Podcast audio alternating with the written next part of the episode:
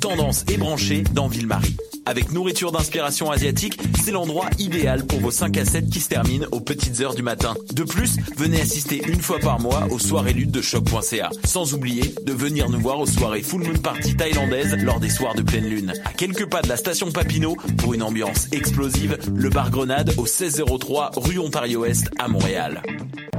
Hey, ta dernière découverte artistique date de 2003. Aïe, tant que ça change. Moi, c'est Morin.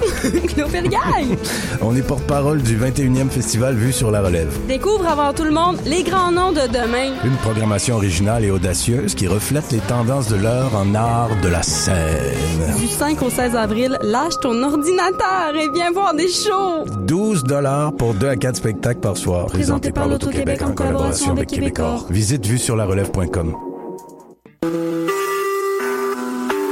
Vous écoutez Choc pour sortir des ondes.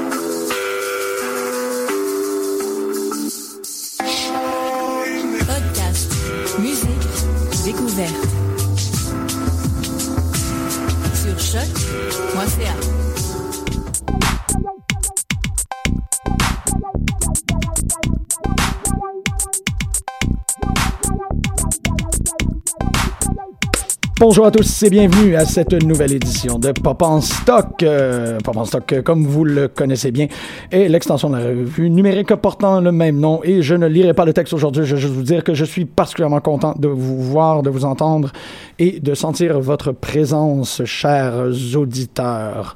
Donc, il y a une espèce de maxime, en fait, que j'utilise assez souvent concernant le fait que la culture populaire nous rend tous collectivement plus intelligents. Et euh, je sais que c'est devenu un peu ma marotte, c'est devenu un peu le comment, regarde ces gars qui se promènent puis qui fait son espèce de, de, de, déclamation assez, euh, assez, assez péremptoire par rapport à ça. C'est cette idée-là que la culture populaire euh, a une accessibilité qui est au-delà de ce qu'on avait à l'époque. Donc, la culture savante était fondamentalement beaucoup plus consommée par des gens qui avaient les moyens de le faire. Maintenant, avec la culture pop, tout le monde a les moyens de consommer cette culture-là et euh, il y a une, un- une augmentation de l'intelligence collective qui se fait par euh, l'observation, l'analyse, euh, par le fait qu'on on dissèque ces objets-là, qu'on décide de partager nos points de vue, nos headcanons et tout, avoir une espèce de, de grand, grand cerveau collectif autour des objets communs. Euh, on en parle énormément Pop en Stock, c'est fondamentalement la raison de l'émission, de vouloir partager cette érudition et aussi de vouloir euh, rencontrer euh, les autres.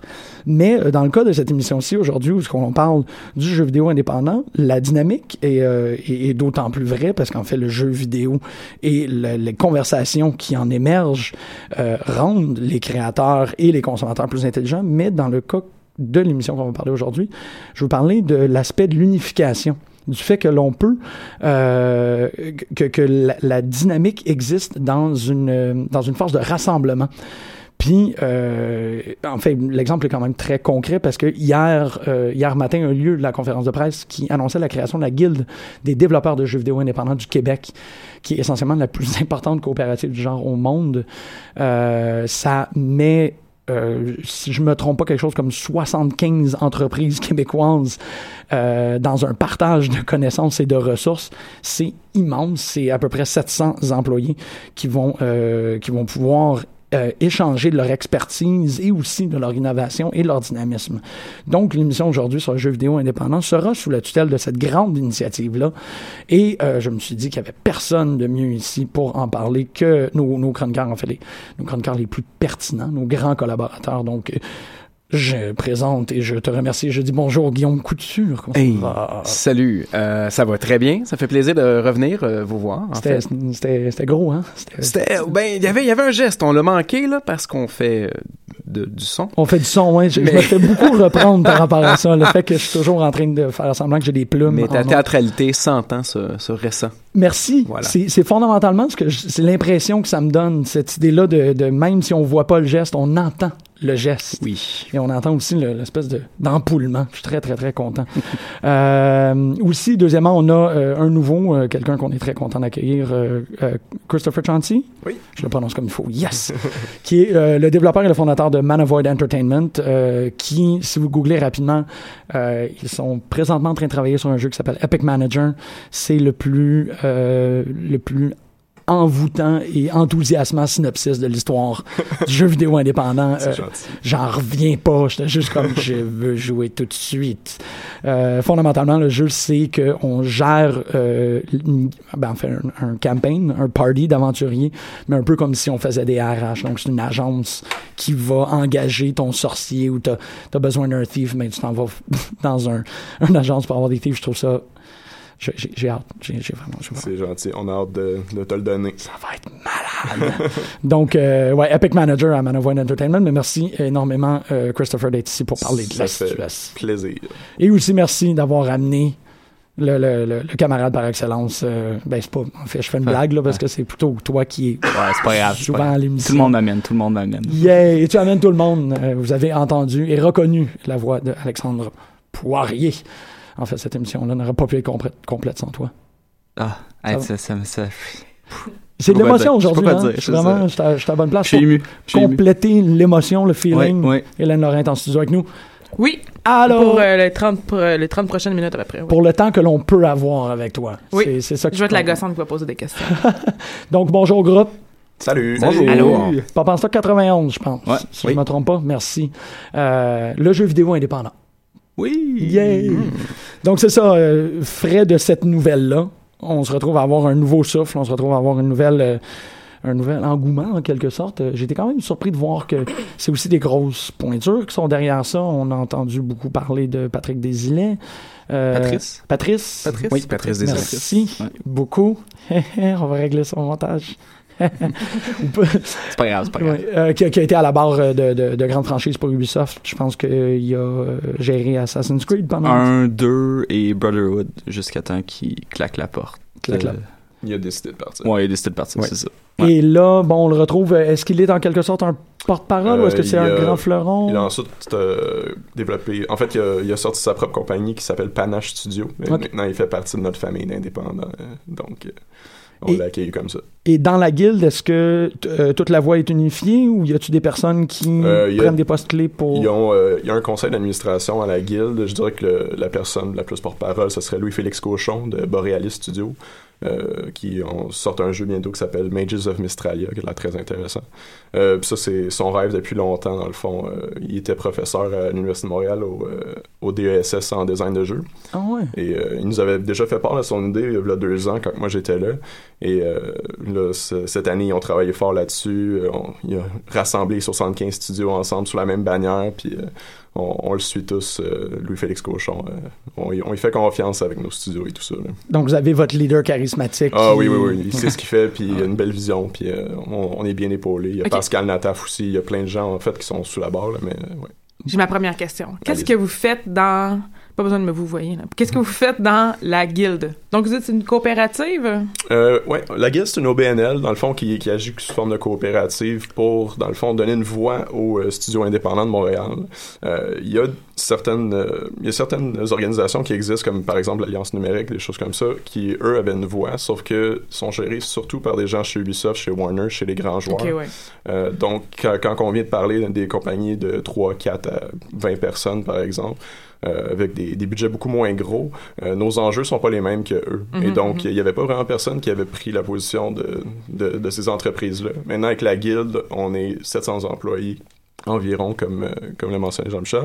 Et donc, euh, ça nous donne une voix, ça nous donne une présence. Maintenant, on, on a une place à la table, les gens vont nous écouter parce qu'on on est une beaucoup plus grande masse que tout plein de gens, dans le fond, OK, donc une association représentative. Exact, Vraiment. exact. Puis là, avec tout ça, il vient, dans le fond, un échange de services. euh, il vient euh, tout le mentorat qui, qui vient avec ça. euh, il y a beaucoup d'échanges, des soirées d'échange. Il y a, euh, puis maintenant aussi, on a un pouvoir d'achat un peu plus grand, par Mhm, exemple, mhm. si euh, ils vont faire un, lancer un appel qui a besoin d'ordinateur, mais c'est sûr que notre pouvoir d'achat, si on en achète 100 versus si on en achète Mhm, deux. mhm. euh, fait qu'il y a plein de choses comme ça qui deviennent intéressantes. Là. Des assurances collectives aussi, des choses comme ça, dans le fond. Oui, Hey, c'est Aller fantastique. se faire ça. réparer les dents, c'est très important. Oui, quand même. Oui. Ben, ça distrait de la programmation, hein, quand on a un clou de girofle dans la gueule. là. C'est ça. Ouais. Mais c'est c'est brillant. Donc, euh, on, on peut attendre un âge d'or du jeu vidéo montréalais là, avec une initiative telle que celle-ci. Je pense que ça, ça amène que des bonnes choses, effectivement. Ben oui. Euh, quand ils ont proposé l'idée, ça avait l'air farfelu, ça avait l'air d'être difficile à faire, mais euh, c'est surprenant à quel point les studios indépendants sont prêts à se serrer les coudes parce qu'on vit tous les mêmes enjeux. On a tous pas beaucoup d'argent, on est tous en train d'essayer, de, dans le fond, de développer ce, ce- cette art form-là, dans le fond. Puis, euh, c'est vraiment beau à voir, en fait, à quel point ça s'est fait rapidement. Parce que c'est souvent un saut dans le vide de développer un jeu indépendant. C'est- Au niveau financier, au niveau personnel, euh, c'est un effort, euh, c'est un marathon de longue haleine, puis il n'y a personne qui nous attend qu'une petite tranche d'orange au bout. Là. Certainement, c'est beaucoup d'enjeux, c'est beaucoup de sacrifices. Euh, surtout sur le premier projet, c'est rare que, que tu te payes. Ouais, c'est ça.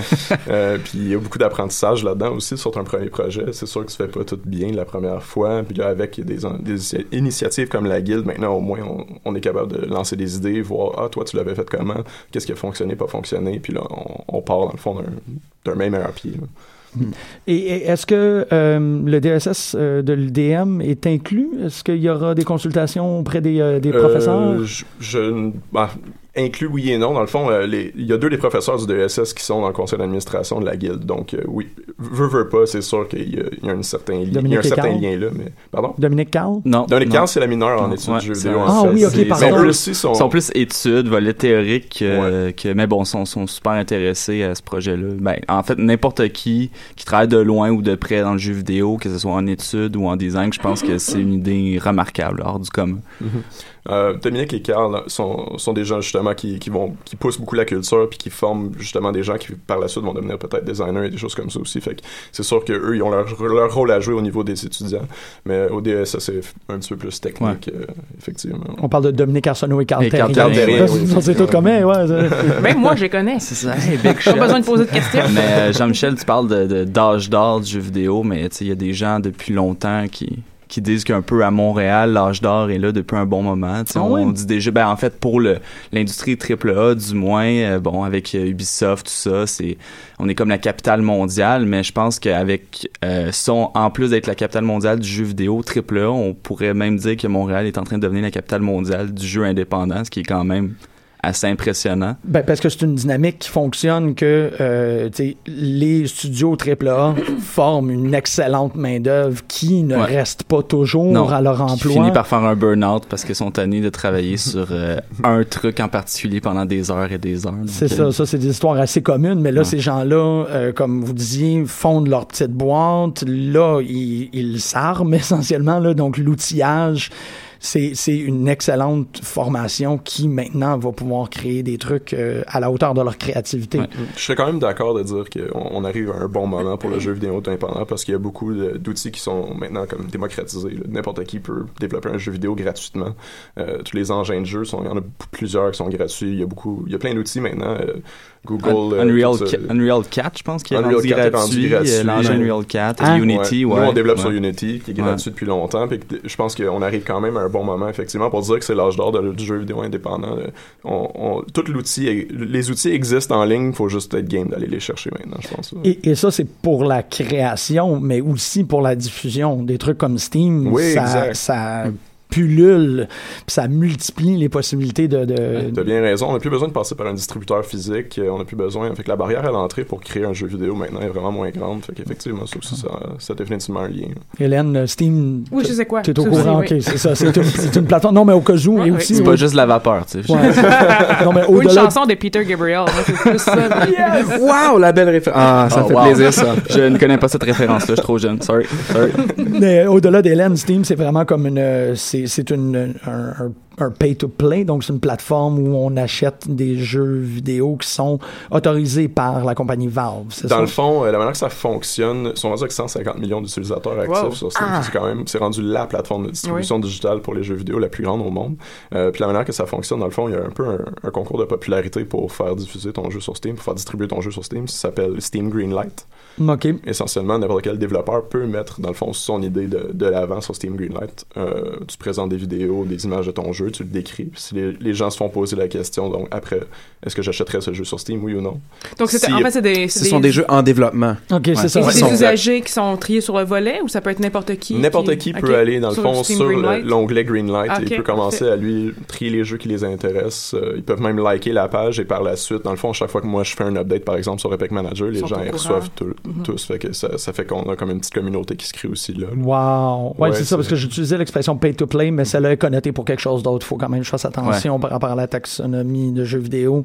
C'est vraiment plus comme un. C'est. euh, C'est vraiment un distributeur. C'est Ben, ça. il y a des jeux qui sont gratuits sur Steam, par exemple. Oui, exactement. Ouais, euh, ouais, voilà. ouais, c'est ça. C'est pour ça que je, je me suis rendu compte de ce que j'ai dit. Mais la- l'avantage d'une- initiative comme euh, Greenlight, c'est le contact avec le public. Je, je suis pas un développeur, peut-être que Christopher, tu peux nous en parler un peu plus.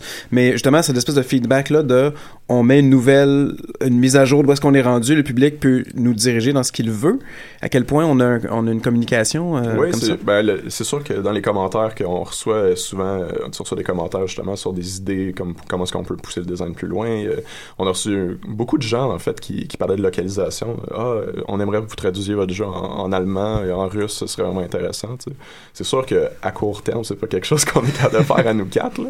mais c'est, tu sais, à force d'avoir des commentaires comme ça, c'est sûr que c'est un pourcentage de la population qui, est- qui est significatif. Ben, à ce moment-là, on va le développer peut-être en allemand.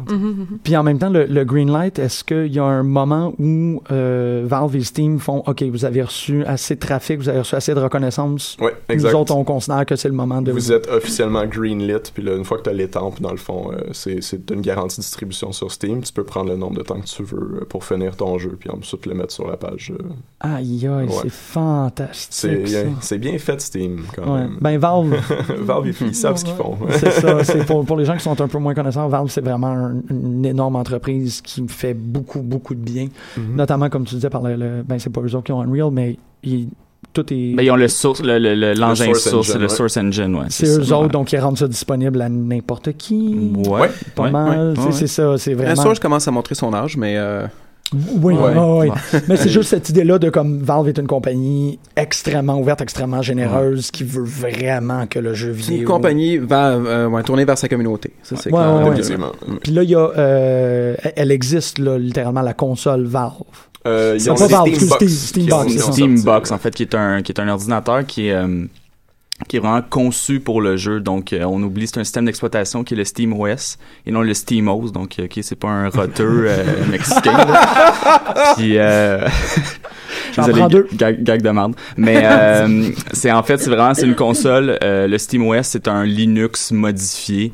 Euh, puis c'est vraiment, c'est un système d'exploitation un peu comme un, c'est vraiment un PlayStation 4 ou une Xbox 360, Xbox One, pardon. J'ai l'air d'être un vieux courton quand je dis ça. Moi, Et, je dis euh, encore ça. ça non, fait que, hold your mouth, le, young man. le Nintendo. Puis euh, en fait, c'est ça, c'est vraiment c'est c'est assez abordable, ben, tu sais, comparativement à une console, donc 400, 500 dollars, puis c'est vraiment on branche ça sur la télévision, puis on joue à une console, il y a une manette aussi euh, qui a des, des critiques plutôt mitigées pour le moment, mais ça va s'améliorer, j'imagine. Il y avait euh, une grosse disparité entre les joueurs de console et les joueurs PC. Ouais. Le, le terme PC Master Race euh, s'est déjà fait entendre souvent. Puis, euh, quelque chose comme, Oui, le, oui. comme le Steambox euh, vient justement un peu comme brouiller la ligne Mhm. entre les deux, où est-ce que Mhm. les gens maintenant peuvent jouer aux jeux PC, mais sous forme un peu plus console, dans le fond. là. Le Steambox, en fait, est une, comme une licence accordée à des compagnies pour Ouais. faire cette console-là. Mhm. Fait que c'est une console open source. C'est un terme que je brandis comme ça, mais Ouais. euh, c'est pas Avec des guillemets radiophoniques. C'est ça, genre. euh, mais voilà, donc au lieu d'avoir une console de jeu qui est fixe pendant 5 à 7 ans, comme on- les consoles de salon, on a désormais une console Steambox qui va toujours être en évolution, qui va toujours être le PC le meilleur pour gamer au moment où tu l'achètes. Tu peux changer ta carte graphique sur ton Ouais. Steambox, par exemple. Ah, c'est super. Est-ce que c'est Raspberry Pi ou c'est. euh, tu dis que c'est un peu comme Linux ou. euh? Non, non, mais non, non, c'est vraiment. En fait, c'est parce que le problème avec les Raspberry Pi, c'est que souvent, c'est vraiment. tu reçois une carte maîtresse, pas grand chose, puis tu t'arranges avec ça. Ouais. Le SteamOS, mais la Steambox, en fait, arrive déjà faite. Pas. C'est vraiment pour monsieur, madame, tout le monde en plus, parce que souvent, un PC. euh, moi, je l'ai fait, là, ma première expérience de monter un PC, il y a trois ans, tu sais, je connaissais absolument rien, là, je capotais un peu. Tandis qu'un Steambox, Ça, ok, C'est c'est- 450$, piastres, merci, bonsoir, tu déballes ça, tu branches ça avec un Mais ça s'améliore, ça, ça ouais, continue ben, de tu peux, s'améliorer tu à cause tu de peux le modifier, tu sais, mais c'est vraiment, c'est c'est pas compliqué, tu ouvres ça, tu sais quelle pièce changer, tu l'enlèves, tu la remplaces. Mhm. Pas- Exact.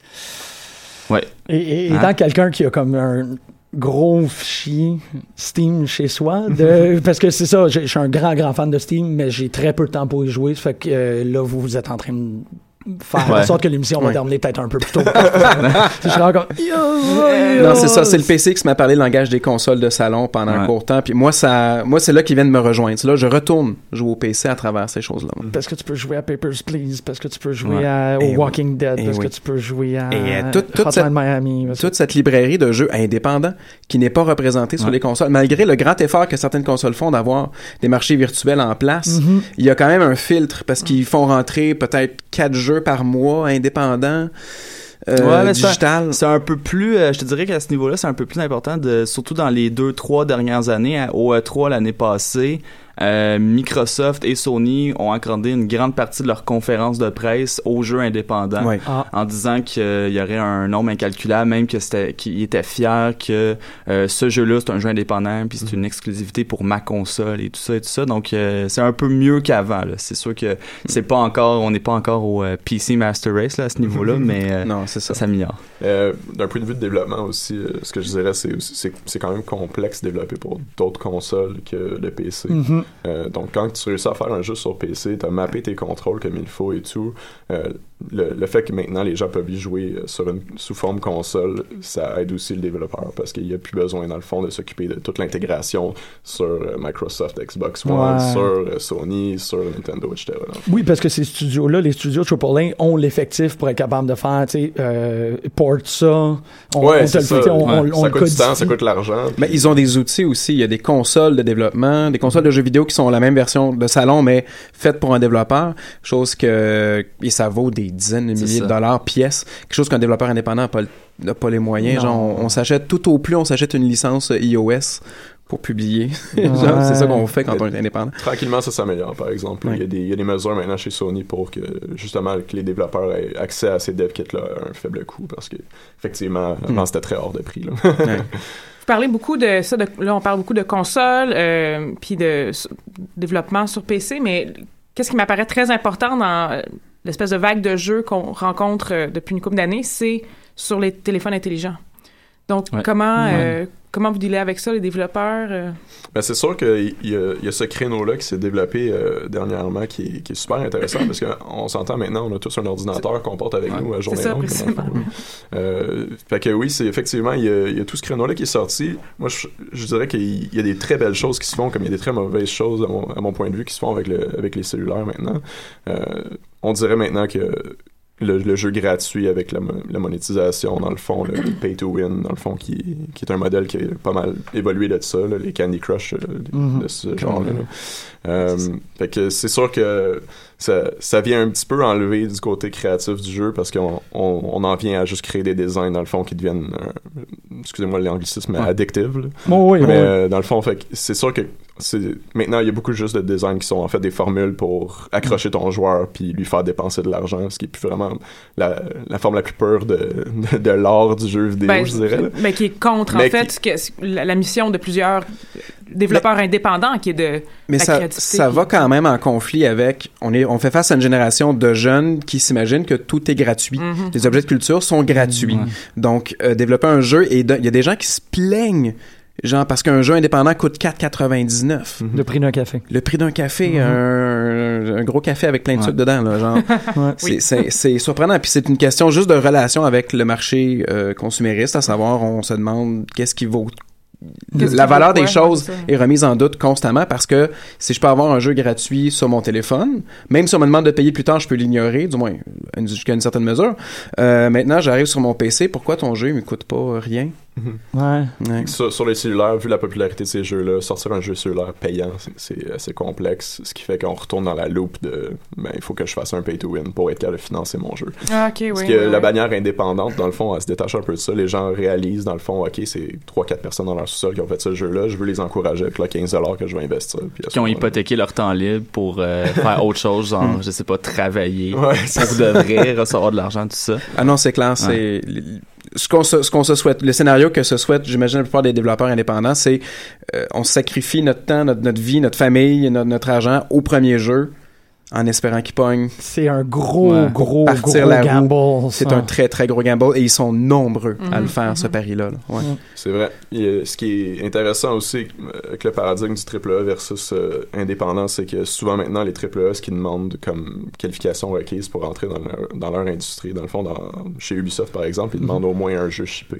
Mais Ah. c'est difficile maintenant Ouais. d'avoir un jeu Ouais, shippé ouais. sans rentrer justement dans les grosses boîtes. Fait que les gens partent leur compagnie indépendante en se disant ben, il faut que je shippe un jeu de toute façon. Fait que s'il fonctionne, s'il fonctionne pas, au moins j'aurais shippé un jeu. Je serais passé à travers la loupe, puis au pire, je finirais chez Ubisoft. Fait que on- on- il y a des gens qui viennent mitiger le danger de partir un jeu indépendant euh, en, en se disant ça aussi. Ouais, parce que ça devient comme ta carte de visite. Ça devient C'est ton, portfolio. Ouais. Exact. c'est ça. Wow, ouais, c'est ouais, c'est- c'est intéressant parce que le plus qu'on en parle, le plus que je constate en quoi est-ce que la guilde est importante? Ouais. Oui. En quoi est-ce que c'est un énorme coup de pouce, c'est c'est un, un- une fusée pour vous autres, là. Mm.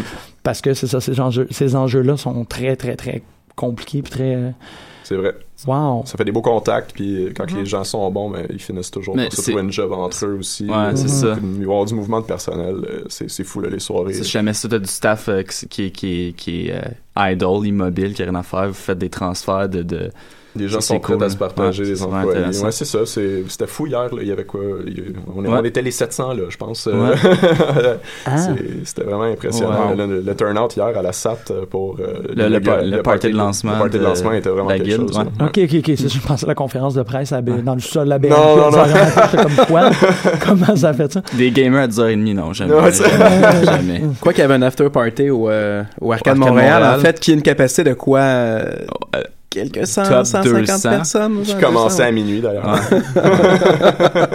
Hey, mais c'est vrai, c'est une grosse semaine avec la fondation. Ben, en fait, avec, avec la, la- le dévoilement de Arcade Ouais. Montréal, Ouais. qu'on Oui. sait qu'il existait de façon un peu. euh, Ouais. Ouais. Disons que c'était mordredi. C'était, ouais. Ouais. ah, wow. Hey, non, non, mais je- j'avais pas constaté ça en disant l'idée de l'âge d'or, mais oui, euh, euh, dans l'ancien. Urgh. Dans l'Ancien Testament, non pas l'Ancien Testament. le nom de. Le bar, ensuite, a été. ce- ce- Ah, le, le bar d'Éric Lapointe. Avant, c'était Ouais. le Café KO. Oui. Ensuite, c'est devenu le bar d'Éric Lapointe et maintenant, c'est Arcade Montréal qui est tenu par, euh, par Papa Cassette. Puis oui, c'est vrai. Wow, ça, ça fait beaucoup de trucs en même Et temps. c'est pas, c'est pas anodin. Je, je pense que ça s'inscrit dans, dans cette histoire-là, dans cette narrative-là de le marché indépendant. Ben, pas le marché, mais le- le- la scène indépendante de jeux vidéo à Montréal, parce que la culture du jeu vidéo est en train de, d'atteindre son apogée, en fait, avec la reconnaissance, justement, à Montréal, euh, comme j'ai pas compris toute la saga judiciaire qui a mené à permettre l'existence de Ouais. Arcade Montréal, mais ils pouvaient pas avoir tant- autant de machines d'arcade dans le local Mhm. parce que ça devenait bon. Parce qu'une arcade s'est rendue illégale depuis quelques années. Si tu vois encore des arcades, c'est parce qu'ils ont un droit acquis. C'est Euh, ça, c'était- là. tout un, tout, tout un charabia. Mais finalement, que c'est bien terminé, puis euh, ça fait indirectement, ça crée cette espèce de reconnaissance, cette reconnaissance-là de, il y a des gens qui veulent jouer à des jeux vidéo en buvant de la bière parce qu'on est rendu des adultes, puis la scène jeux vidéo nous a suivis, et on est tous des, dé- on- des développeurs, on est tous des gens impliqués dans le milieu. That's it. C'est, c'est- ben en fait, étant allé une fois à Arcade Montréal dans le temps que c'était euh, euh, Un local, ouais, ouais. prohibition style, là, euh, oui, c'est comme, ben c'est essentiellement aussi la même dynamique qui existe chez Randolph. Ouais. Oui, on veut prendre une bière en jouant à un jeu. Moi, j'ai fini Terminator 2, le gun game. Oui. J'ai pu le finir à cause des, des braves gens d'Arcade Montréal, à un point tel que quand j'étais rendu à la fin, le gun avait surchauffé, euh, puisque vous vous rappelez bien qu'il vibre. Euh, ouais, ouais, ça c'est un truc que c'est comme j'avais 8 ans, puis je me suis fait une note mentale de tu reviendras à ça quand on aura 32. Et je l'ai fait. Bucket list, mesdames et messieurs. Bucket list. bucket list. Ce qui est Euh, intéressant avec ces bars-là aussi, je trouve, c'est il y, a- il y a un engouement aussi beaucoup pour euh, regarder le jeu vidéo maintenant avec euh, des, des, des trucs les comme. Twitch TV ou Ouais. les e-sports aussi. Avec, euh, mais juste backseat gaming puis regarder quelqu'un jouer à l'arcade ou regarder quelqu'un jouer à un jeu vidéo au point, c'est rendu un phénomène qui Ah, existe, c'est une qui est réel. activité en soi. Il y a des Ces jeux. bars-là montent maintenant un peu partout. là. Il y a des jeux, je pense, qui sont quasiment conçus pour être regardés plus que joués en Ouais, quelque sorte. Là. certain, oui. Ouais, vraiment. euh, ça- Uncharted vient, vient en tête. Je mais me il souviens quand je me suis procuré Elle est Noire dans le temps, je Ouais. pouvais pas, je pouvais pas avancer un chapitre sans que tous les gens dans mon appartement soient réunis sur le sofa. C'était comme une wow. série télé qu'on regardait là, et c'était moi qui jouais, donc comme, euh, euh, mais le, le jeu vidéo indépendant a ce type aussi de, Ouais. de jeu-là. Ben oui. Euh, Définitivement, dernièrement, il est sorti par exemple Rocket League, qui est euh, dans le fond un jeu de soccer avec des autos télé que tu Télécommandées, contrôles, euh, ouais. avec ta télécommande. dans le fond. Qui est- Puis euh, c'est super le fun en passant. Euh, Ah, c'est vraiment excellent.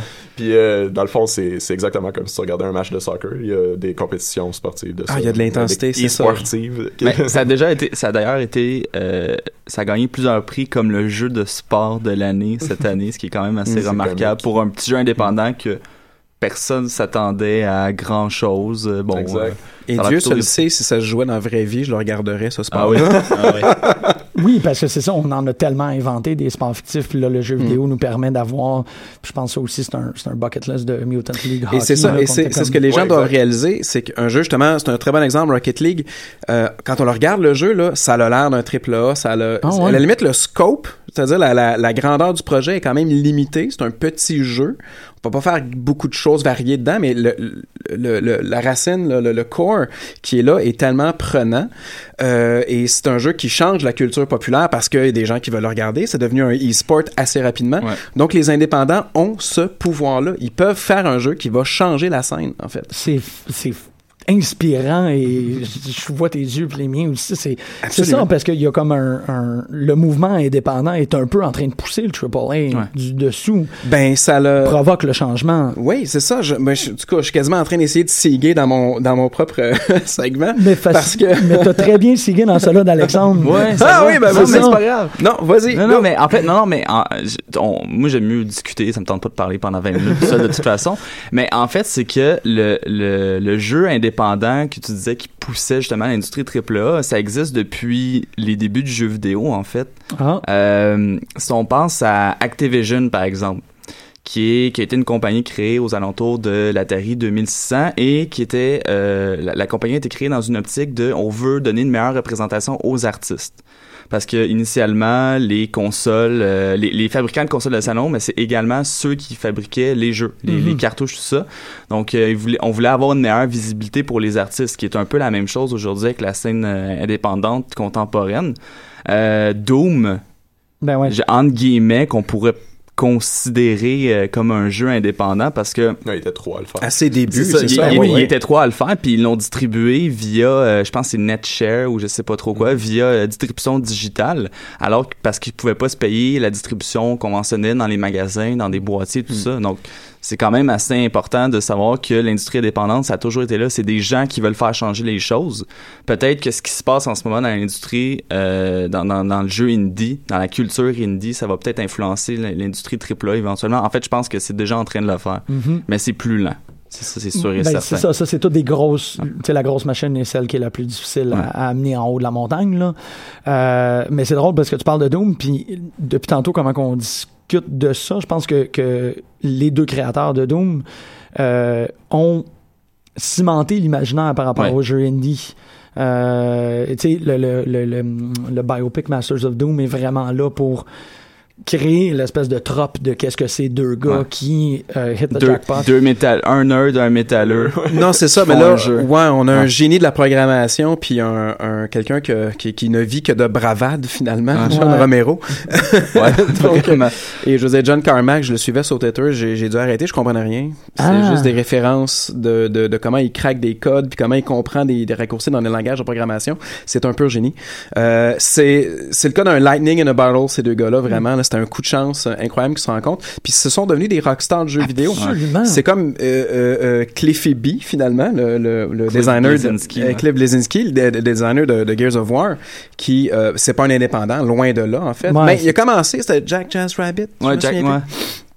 Et puis, euh, dès qu'il est devenu ri- dès qu'il est devenu riche, ben il s'est marié avec une top modèle, puis il s'est acheté la voiture sport, puis euh, il vit il vit une vie de jock là euh, incroyable. Donc il y a cette espèce de rêve là, mais ce rêve là est un peu ridicule, Ouais, honnêtement. mais ils, se font des. des euh, ils se construisent des maisons avec des pièges dedans, ils se payent des voyages dans l'espace. Exact. Non, c'est ça, c'est ça qui arrive. Ce sont des grands enfants avec des millions de dollars. Mais tout ça arrive, c'est le, c'est le Hollywood du jeu vidéo, en, Ouais. fait, en quelque sorte. Cette espèce de- d'exubérance-là qu'on va laisser de côté et la scène indépendante essaie de revenir à des valeurs Ah. plus simples. Autant dans le design, dans le mode de vie, plus simple un peu, plus humble. Euh, non pas nécessairement par moyen, mais juste par choix, en fait. Et ça se traduit dans les jeux vidéo. Et ça nous fait des jeux vidéo qui sont, en général, plus ressentis. comme Alexandre nous disait, au niveau du récit puis au niveau des personnages. Oui, c'est ça. Que t'as Ouais, un... Je sais plus, j'ai un blanc, je m'excuse. Minute, là. Tout est correct, ça va. Non, mais euh, continue, continue à Ben, c'est jaser, ça fait, va bien vraiment, aller. parce qu'en Oui, fait, c'est pour l'émission, j'étais vraiment comme on va se donner le dernier 15 Ouais. minutes où vous me lancez tout ce qu'il faut Ouais, que j'achète sur Steam. Puis Fait Guillaume, je sais. fait que là, tu voulais finir ça là, le go. Mais euh, Non, non, non, non, non. Il y, a, il y a un exemple de, de, de, de success story, en fait. Euh, le jeu indépendant le plus récent, je pense, qui a vraiment fait des vagues, Stardew euh, Valley, Ouais, Stardew Valley. qui est vraiment un jeu de... de c'est un, écoute, c'est un simulateur de ferme, de gestion de ferme, en fait, qui euh, s'inspire fortement de Harvest Moon. La série, c'est une vieille Ah, série de jeux Harvest Moon. ouais. Une série japonaise en fait. Et puis c'est un jeu, écoutez, c'est un jeu qui est sorti le 26 février passé. Et euh, attends, j'ai noté la statistique, je trouve ça vraiment incroyable. Jusqu'à maintenant, là, il a vendu 851 000 euh, copies à 14,99. C'est important sur de noter Steam. aussi que c'est une, une personne toute seule qui a fait ce jeu-là. Non. Exactement, genre Ouais. pendant 4 ans. Ouais. Il aura, oui, il a œuvré pendant 4 ans euh, seul. Il a recommencé le jeu deux, trois fois. Euh, il a développé sur euh, XNA, XNA Framework, donc euh, sur Microsoft. Ah. Et puis, ça, c'est euh, c'est une plateforme qui est gratuite. On peut le, le XNA Studio, en fait, si, on, si vous voulez euh, vous essayer. C'est quand même peut-être pas bon pour un débutant, débutant, mais c'est gratuit, c'est là. Et euh, c'est un jeu qu'il a fait parce qu'il aimait Harvest Moon, donc un jeu triple A, en quelque sorte, vraiment un, jeu d'une grosse compagnie, mais il n'aimait pas les défauts de ce jeu-là et d'où est-ce que la série s'en allait. Donc il s'est dit, je vais faire mon propre jeu en réaction à ce que j'aime pas parce qu'on dirait que les producteurs, les développeurs de, de- de gros jeux écoutent pas leurs fans. Et on arrive. là, au lieu de faire un gros billet sur euh, whatever plateforme numérique, il a fait ben non, je vais pas chialer, je vais, je, je vais vais, le faire. je vais le faire. Mais là, encore là, il a passé quatre ans à le, à le travailler. Qu'est-ce que, qu'est-ce que ça dit sur le, Ben, sur le temps qu'on a, genre, nous, euh, à travailler? Il- en tout cas, la légende raconte qu'il passait jusqu'à 10 heures par jour à travailler sur son jeu, euh, pendant 7 jours. Mais ça, c'est, c'est, je trouve ça extraordinaire parce que c'est, c'est Joyce. C'est, Oui. c'est tous les mythes qu'on a sur les grands auteurs de cette époque-là qui. euh, Et ça donne, ça donne des jeux qui ont, qui sont épris d'un élan de sympathie où, dans le cas de Stardew Valley, un jeu qui est tous les jeux sont piratés, point. là. Un jeu, un jeu sort sur PC va être piraté, mais il y a des gens qui euh, achetaient des copies aux gens qui l'avaient piraté pour Ah, C'est ouais. un Ah. phénomène qui est quand même un peu isolé à Stardew Valley, mais c'est un jeu qui a généré cet élan-là de sympathie parce que les gens sont comme au courant que la légende est montée, là, que ça, c'est une seule personne qui a passé quatre ans dessus. Puis c'est comme c'est un labeur d'amour, le jeu, il y a pas, c'est pas une grosse compagnie, il y a pas de, il y a pas de pay to win d'in- d'inclus dedans. il y a- C'est un jeu qui parle de petites valeurs simples. Un retour au rétro gaming aussi. euh, Ouais, c'est- ouais, clairement. C'est C'est- vraiment euh, c'est quelque chose qui, se- qui se perçoit beaucoup dans, dans la scène indépendante. En fait, euh, euh, on s'est rendu compte, dans le fond, à force de regarder les AAA qui perdaient de l'argent à faire des gros jeux qui coûtaient des 500 millions à faire avec des milliers de personnes qui travaillaient dessus, que finalement, c'était pas nécessaire, puis qu'on pouvait faire quelque chose de beaucoup, beaucoup plus petit, puis c'était autant le fun, autant de plaisir, sinon plus d'heures investies dedans pour une fraction infime du prix que ça Mais c'est comme de se dire, ça fait une centaine d'années qu'on fait du cinéma, on est encore en train de développer des techniques et des choses comme ça. Mhm. Et là, un jeu vidéo en 2D, on l'aura abandonné en 20 ans parce qu'on est passé au 3D puis on n'est pas. Non, il reste encore un langage à développer avec le 2D. Et les développeurs indépendants euh, creusent ce filon-là puis ils vont trouver des, nouvelles, des, des nouveaux langages avec le 2D, je pense. Mhm. Euh, c'est une question de temps, c'est une question de créativité, puis ils l'ont. Ces gens-là, ils l'ont. Parce qu'on s'entendra aussi que le, le, le média jeu vidéo aussi, c'est un média interactif avant tout. Donc, ce qu'il a l'air et ce, ce- les, les sons qu'on entend sont importants dans le design. puis La, la facture visuelle est importante aussi. Mais cette facture-là, tant qu'elle est cohérente, elle peut être minimala- minimaliste et très très bien fonctionner si Oui. l'interaction est bien jouée. là. Mhm. Puis en même temps, c'est c'est drôle parce que ça me ramène à. Tantôt, on faisait la blague de quand on fait des, des gestes à la radio, les gens ne les voient pas, mais Ouais. les sentent. Puis comme quand tu crées quelque chose indépendamment, le, le, le labeur, le cœur que tu mets dedans, peut-être qu'il est senti. Mais c'est la notion de se dire, tu joues à un jeu, là, puis là, tu dis, il y a eu quatre personnes qui ont travaillé là-dessus. Les idées sont d'autant plus pures. euh, parce qu'à un moment donné, tu joues à un jeu, puis à un moment donné, tu le sais que la mécanique a été explorée à fond. Euh, que genre toutes les idées, toutes les permutations ont été réfléchies et intégrées et raffinées. Puis tu te dis, il y a pas un producteur à donné qui a comme mis son pied à terre, qui a dit, tassez-vous, faites pas ça, euh, ça vaut pas la peine, Ouais. whatever. Donc les idées les plus pures se retrouvent dans, dans la scène indépendante. Je vais pas vous mettre trop de pression si vous développez les jeux. là. Non, non, non, c'est- c'est c'est- c'est exactement Mais vrai. les discussions vont plus vite. Il y a pas de, y a pas tant de résistance que ça. Le jeu d'auteur, en fait, c'était pas un là que je voulais, en- je voulais en arriver avec tout ça. Ça m'émeut, man. Ça, ça arrive, ça existe le jeu d'auteur. Quand nous, on a quelque chose à intégrer au jeu, euh, chez nous au studio, on est quatre, puis on revire nos quatre chaises, on en parle pendant 15 minutes, puis souvent, euh, ça rentre dans le jeu. Exact. Il n'y a, pas de middle management. Ouais. Non, c'est ça. Il y a pas de est cost bonne, Ça effectiveness. coûterait quoi à faire? euh, Mm. Est-ce que, est-ce que, combien de temps que ça nous prendrait? OK. Ouais, c'est ça. c'est c'est une bonne idée, pourquoi pas. À, à l'inverse aussi de ça, par exemple, les, les studios AAA commencent à sentir la soupe chaude parce qu'à l'inverse, on sait qu'ils sont 400 à travailler sur un jeu. Donc maintenant, on s'attend à un jeu qui est parfait, presque à chaque Ouais. fois. Ouais. sais. Ouais. Mhm. Que quand Ubisoft sort puis qu'il y a des bugs, mais il y a 400 personnes qui travaillent là-dessus. Moi, je viens de jouer à un jeu qui en avait 4 dessus puis il était parfait. Fait que on, on voit aussi cette disparité-là commence à faire aussi euh, des euh, des gens fâchés aussi quand ils achètent des jeux à 60 dollars puis qu'ils ont ils sentent qu'ils en ont pas pour leur argent. Ouais, tu sais. 60 dollars, c'est même. euh, C'est gentil. ouais. C'est gentil, C'est plus rendu c'est- 90. Ouais. Ouais. Avec une statuette que tu jettes là, Mm. le, le jour d'après. Et ils ont raison aussi, fondamentalement. À 90 dollars, ils ont, il y a un argument de taille pour Mm. dire, hey, qu'est-ce qui s'est passé, tu sais? C'est vrai. Euh, malgré que l'argument inverse, c'est, je veux dire, s'il y a un bug dans un jeu qu'il y a quatre personnes qui l'ont fait, t'as pas vraiment non plus la raison de te plaindre. Mais euh, non, c'est sûr que c'est ça. Il y a comme euh, un élément vient changer la dynamique au grand complet. C'est Oui. ça qui est vraiment, vraiment intéressant, c'est qu'il n'y a pas de, il y a pas de place qui est à l'abri. Le- le- le- L'industrie du jeu vidéo est assez cohérente et assez finement et, et, et tissée serrée que si tu tires d'un bord, ben hmm, ça va aller de ce côté-là, puis ça va. Puis c'est très intéressant. C'est tu sais, au niveau de la, de- de- des, des AAA qui sentent la soupe chaude un peu, c'est pas juste au niveau de l'efficacité euh, du travail, tout ça, des productions. euh, bon, le- parle de cost effectiveness, Mhm. mais je veux dire, euh, 800 millions de budget, puis plein de bugs versus. euh, bon, 36 j'exagère. 000 dollars de budget. 36 000 de budget et 4 personnes. Merci, Chris. Euh, bon, ça, ça c'est niveau soupe chaude. Oui, il y a ça aussi, mais il y a quelque chose aussi au niveau de la représentation euh, des personnages, Ben des oui. récits. On revient à des choses plus simples, mais on revient aussi à des, des récits plus simples. Euh, on n'a pas nécessairement le budget pour faire beaucoup trop d'explosions en 30 secondes euh, à la Kratos dans God of War. Donc, euh, on revient avec des personnages qui sont souvent réalistes, euh, qui fait euh, parfois le- le qui, qui met en colère parfois certaines personnes euh, choquées pour rien. ouais. Euh, qu'on, bon, je pourrais nommer les gamer gators là, ou Ah les ouais. gamer gâteux aussi, Oh, comme euh, certaines personnes les même. là où la francophonie a un Hein, avantage. quand même, quand même. C'est vraiment ça, c'est ça. les- et, euh, les- on en voit de plus en plus aussi justement depuis les, les fameux événements du Gamergate avec des personnages justement Stardew Valley. Je, je- bon, peut-être que ça aurait pu arriver, mais je pense que le fait que ça soit justement un fermier ou une fermière, c'est je pense, je pense qu'on Oui, peut, oui, on peut, jouer on les peut, deux on peut sexes, changer de sexe en fait et on peut euh, séduire et marier n'importe qui. Ben, il y a une série de Ouais. personnages valides, mais autant homme que femme. Si même si on est homme ou femme, on, Ouais. on fait, on fait le mélange qu'on veut. l'un et l'autre. Puis il y a même des modes en fait qui existent pour le jeu que j'ai vu récemment euh, avec euh, des, des, des personnages plus variés parce qu'ils Oui. trouvaient que même les, les personnages étaient pas assez variés. C'est un brin whitewash, mais ouais, c'est ça. Bon, ça c'est un problème là, mais euh, bon, c'est ça. On s'éloigne euh, graduellement un peu de la, la masculinité militarisée euh, dominante depuis les années 90 avec oui. les les Sega et ses bros qui jouent euh, à Sonic puis euh, Mortal Kombat.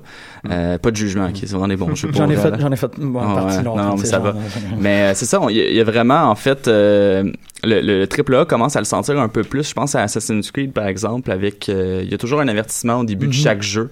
Bon, euh, le jeu a été développé par une équipe variée, multiculturelle, aux euh, ethnies, euh, croyances religieuses variées. Et récemment, dans le dernier épisode, on a rajouté euh, orientation sexuelle Ah. et euh, genre différent.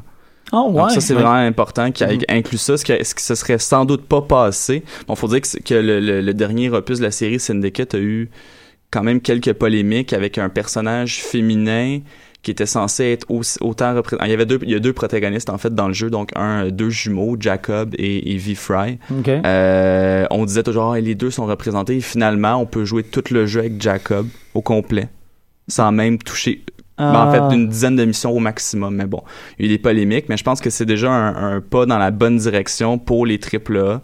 Oui, et puis il y a ben, Assassin's Creed Liberation sur, euh, Oui, sur console oui. portable, où l'héroïne est une euh, fille d'un d'un d'un maître d'esclaves Ouais. blanc et d'un esclave noir. Oui. Hi. En fait, c'est une mulâtre donc qui devient une assassine pour qui essaie de changer la situation des choses. Euh, euh, ouais. Donc, en tout cas, c'est. Il essaye. Il. Mais essaye. en même temps, ça c'est un jeu sorti sur console portable, ce qui sont souvent un peu comme en parallèle, c'est les consoles portables où on risque les choses parce que les jeux coûtent moins cher à Les faire, équipes sont plus moins petites, longs, les équipes ouais. sont plus petites, donc euh, euh, on, a, on a testé les os là-dessus, tu sais. Mm-hmm. Puis ben quand le jeu fonctionne pas parce que personne possède une PS Vita, ben Ouais. là, euh, ils vont blâmer, faire bah mais c'est que votre idée d'une d'une héroïne mulâtre ça marchait pas, ben non, Non, non, Ouais. non. Ou tu sais, on pense à la, la, la, la récente euh, polémique euh, entourant Baldur's Gate. Euh, en fait, Baldur's Gate, Ah. euh, a- y eu un remake récemment. Ah ouais? Euh, Et euh, Bullfrog, c'est Bullfrog, je sais plus, je me souviens plus. Ça, il y, a- il y a Frog, me semble. C'est pas important. Ok? La compagnie qui s'occupe du remake a fait une extension qui se déroule entre le premier et le deuxième opus. OK. Euh, et euh, dans ce- cette extension-là, Neverwinter Nights, le deuxième, c'est ça? non, c'est Baldur's Gate 2. Deux, OK, pardon. c'est ça. Euh, dans cette extension-là, dans l'extension d'un jeu, il y a une quête secondaire et un personnage secondaire qui est aux misères étranges genres. ok? Et là, il y a vraiment eu une tempête sur euh, Internet euh, et ça a fait... Bon, il y a des gens qui ont donné des critiques négatives Ouais. euh, au jeu parce que bon, il y avait un personnage euh, transgenre euh, dans le jeu, alors que c'était un, un personnage dans une quête secondaire, puis c'était vraiment si tu lui demandais pourquoi son nom c'était comme ça, il te répondait telle affaire qui voulait dire qu'il était transgenre, mais tu sais, c'était vraiment chercher le trouble pour rien. Ah ouais, ouais, Et parce que c'est, c'est- c'est ouais, pas c'est dans le ça. centre, c'est vraiment... On a mis la présence de transgenre c'est ça. dans le... Wow. Et pourtant, lorsque j'en ai la possibilité, je joue toujours une femme dans un jeu vidéo. Ouais, moi aussi. Mon ami Pascal, il est comme ça aussi, absolument. Puis euh, c'est tout, à, tout à votre honneur. Je trouve ça vraiment intéressant parce que c'est comme, euh, c'est comme le guichet automatique. Là, tu, sais, c'est- tu, Oui. tu vas dans l'option français parce que c'est la première qui te le dit. Tu- non, c'est comme c'est C'est- ça, je veux juste voir autre chose. Mais vous autres, vous, faites un effort véritablement Ben, pour moi, aller voir une autre en fait, ce qui se passe souvent, suis c'est que euh, je, je commence le jeu, j'essaie de me faire, je suis pas satisfait, j'abandonne, je fais une fille. Ouais, c'est toujours comme ça, toujours, toujours. Ça a l'air que Mass Effect est meilleur quand t'es femme chat. Moi, c'est, Ah ouais? ça, à, à quelques reprises, il y a des gens qui m'ont Ok. juste comme. Ils ont fait. C'était plus cohérent avec la, la- le, le story arc du personnage. Ça se peut. Ça se peut. Hey, Ça man, serait je- pas- il y a du monde très brillant derrière l'écriture de, de Mass Effect. Ça serait pas fou qu'il y ait euh, délibérément, juste un peu légèrement poussé dans la bonne direction. euh, ouais. Pour revenir rapidement sur le truc de Baldur's Gate, j'ai vu aujourd'hui que Ed Greenwood est descendu de sa tour de mage pour, euh, Ah oui? pour faire un post public où est-ce qu'il disait essentie- essentiellement c'est lui qui a écrit dans le fond le monde de Faerun, de- des royaumes Ouais, ouais. Euh, de Faerun. Dans le fond, euh, c'est lui qui, qui a créé le monde dans lequel se jouent les Baldur's Gate. Et il est descendu puis il a dit dans le fond, euh, il, a, il a nommé toutes les fois dans les livres et dans dans toutes les, les- dans tous les livres de règles et tous les livres écrits euh, où, où il y avait des personnages euh, homosexuels, transgenres, etc., etc., des gens qui, qui, qui se déguisaient en femmes et qui se déguisaient en hommes, etc. Et puis, dans le fond, euh, en réponse à ça, l'écrivain lui-même est sorti pour dire, écoutez, ça fait longtemps que vous auriez pu avoir cette, cette chicane-là. Et ces gens-là demandent une cohérence et une, une certaine éthique euh, dans les créations de jeux, dans les critiques de jeux. Alors que quelques années auparavant, ils disaient, bon, pour les critiques, on veut que ça soit basé sur des faits objectifs, euh, techniques, tout ça. Et là, ils font des critiques basées sur des trucs aberrants et totalement subjectifs. En tout cas, c'est niveau cohérence, Ouais. les Mais gamers c'est- tout ce qui met euh, un joueur mal à l'aise, qui le fait sortir de sa zone de confort.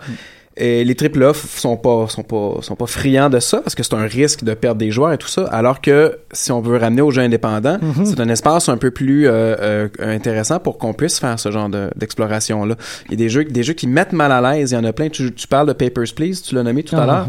C'est un jeu qui Ah, est horrible.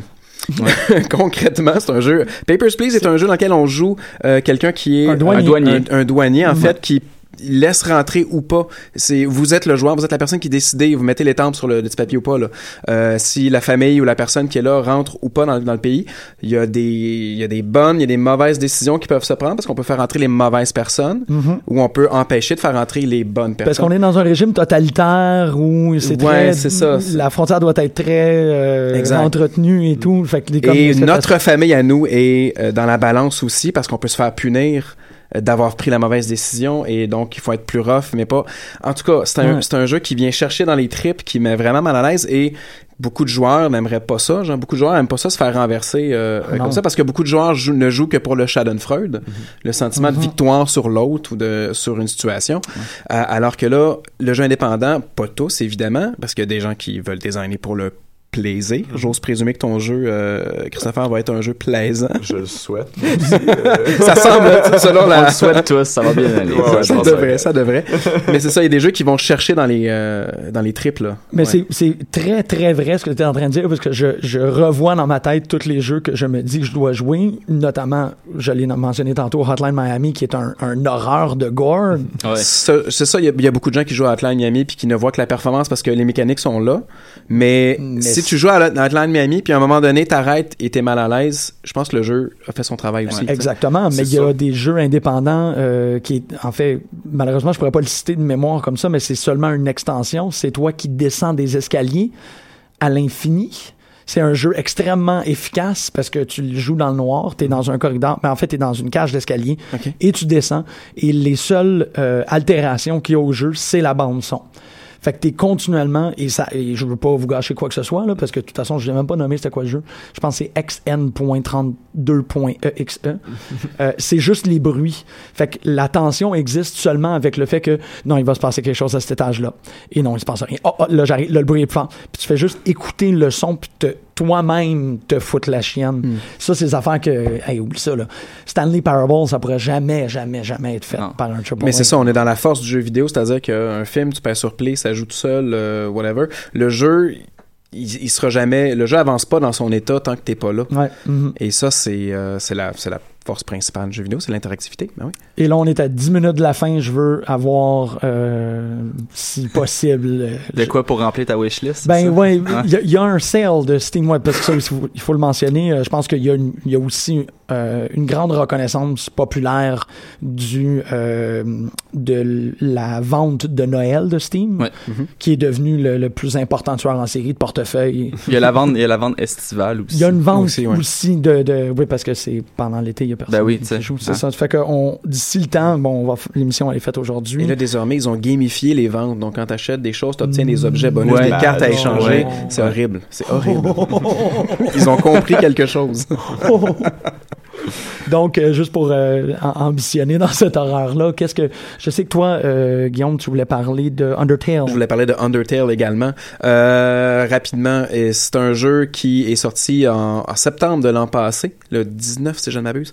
Et puis, c'est un, un jeu très inspiré par Earthbound, qui est un... Oh!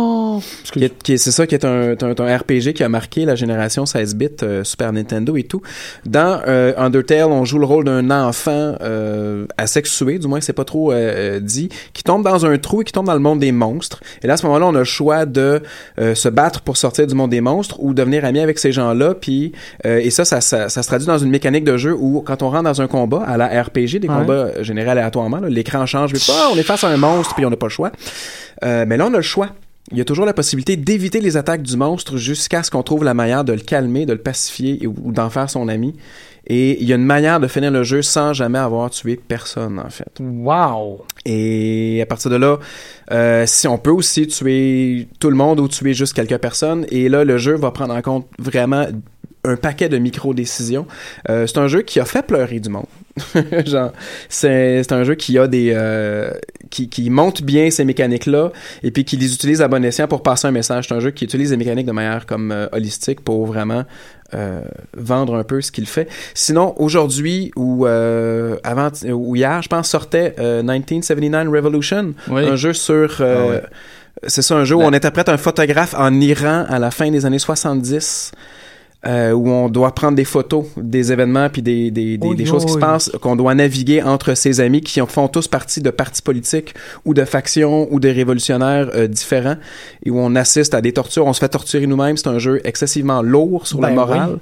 mais c'est il a des très bonnes critiques. C'est un jeu qui semble euh, important. Il est trop nouveau, là, je l'ai pas joué encore, là, mais euh, c'est un jeu qui semble vraiment, vraiment pertinent. Revolution 1979. Merci, ça a l'air extraordinaire. Mhm. Euh, Christopher, t'as-tu... Euh, ben, j'en ai deux qui me viennent rapidement en tête. Il est sorti hier aussi, justement, euh, Enter the Gungeon, qui est Ah dans ouais. le fond un roguelike euh, qui est exceptionnel. Je sais pas si vous connaissez Binding of Isaac. Oui. C'est un jeu dans ce style-là où euh, essentiellement c'est euh, c'est des, des salles qui sont géné- avec des monstres qui sont générés euh, procéduralement. Euh, tu trouves des items qui peuvent t'aider. Le but c'est de se rendre le plus loin possible en tuant le plus de monstres, le plus de boss, en ramassant le plus d'items jusqu'à la fin dans le fond du Gungeon. Fait que ça c'est c'est numéro un si on aime les jeux un petit peu plus euh, un petit peu plus arcade. Euh, sinon j'ai aussi dernièrement joué à un jeu qui s'appelle The Calling qui est euh, essentiellement un Hunger Games euh, 16 personnes. Ils ont pris dans le fond l'idée du Hunger Games. On met 16 personnes sur une île. Il faut se façonner des armes. Ensuite, il faut euh, euh, trouver dans le fond des ressources. Puis euh, au bout du compte, il faut qu'il reste une personne. Puis c'est la personne qui gagne dans le fond de Calling. Et c'est multijoueur, c'est ça? c'est multijoueur. Ouais. Ça peut jouer, ça peut se jouer en équipe de deux, donc deux, huit équipes de deux. C'est très très très amusant. En ce moment, c'est sur Steam Early Access, donc le jeu est encore en développement, mais c'est déjà vraiment vraiment bien. Wow. Mais ça, ça a été un coup de cœur pour moi dernièrement. mais ça te prend. Mais en- puis en fait, t'as pas besoin de 16 amis. Tu peux juste. Non, non, non, c'est ça. T'as besoin d'un ami si tu veux jouer à deux, sinon tu peux jouer tout seul, 16 contre 16, euh, puis c'est, c'est quelque chose. Ouais, ça... À jouer après avoir écouté Ba- Battle Royale. Ouais, exactement, Ah, exactement. shit, belle soirée en perspective. Hop, la joie. Alexandre? En fait, moi, il y en a, il y en a trois qui me viennent euh, que j'ai pas tous joué en fait malheureusement. Euh, le premier, c'est The Witness en fait, qui est euh, développé par Jonathan Blow, qui était le développeur de Braid et qui est sans doute Ah. Braid, qui est sans doute le jeu qui est parti de la, ben pas le, mais un des jeux qui est parti de la vague indépendante, Ouais. euh, qui avait déjà d'ailleurs eu quelques plaintes au niveau du prix, bon 40 dollars pour un jeu indépendant.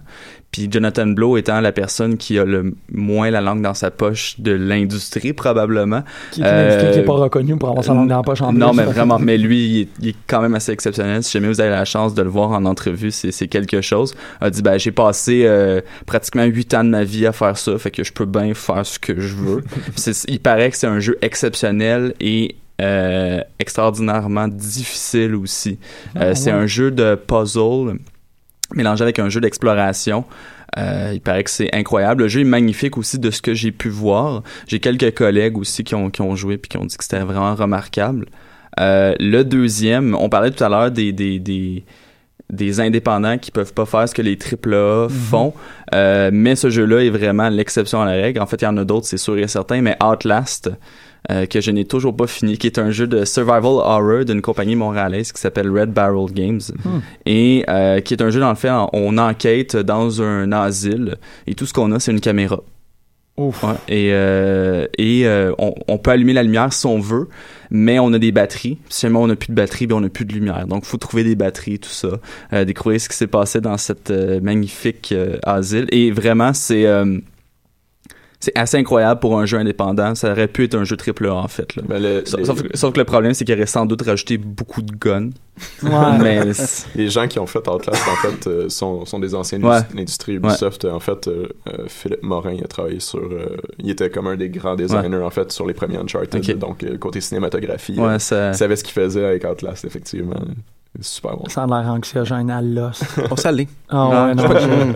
Oh. Ouais, très Et, efficace. et ton troisième? Euh, mon troisième, c'est euh, c'est pas récent, mais je l'ai, euh, je me suis procuré récemment sur ma PS4. C'est Bro Force. Fait que là, on- c'est c'est en fait c'est un, un, euh, c'est un genre de shoot 'em up à la Contra. euh, c'est quoi l'autre que je cherchais? Bon Contra. Bon Contra. Contra dit tout. Ouais. Mercenary Kings. Mercenary Kings, etc. Ouais. Même un petit peu Worms, en fait. Ouais, On peut détruire Worms, oui, parce qu'on peut détruire l'environnement et euh, on peut jouer jusqu'à 4.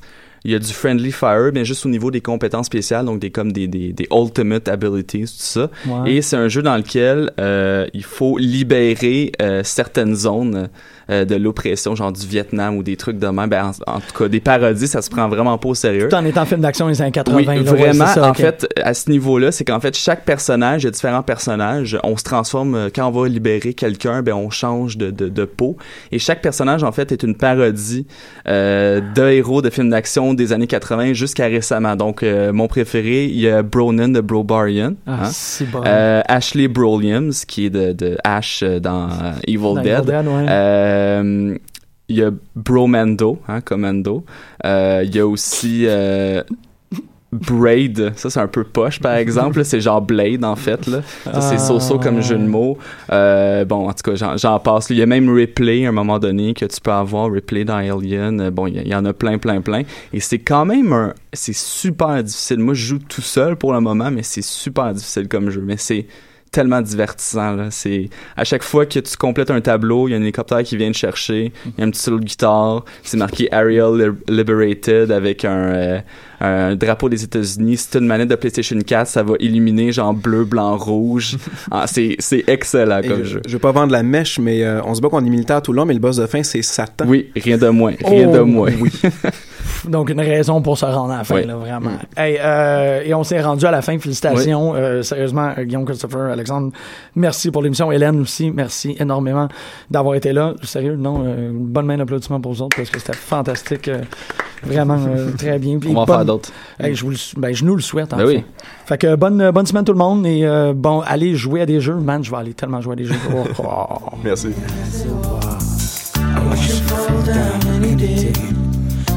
you for now anyway.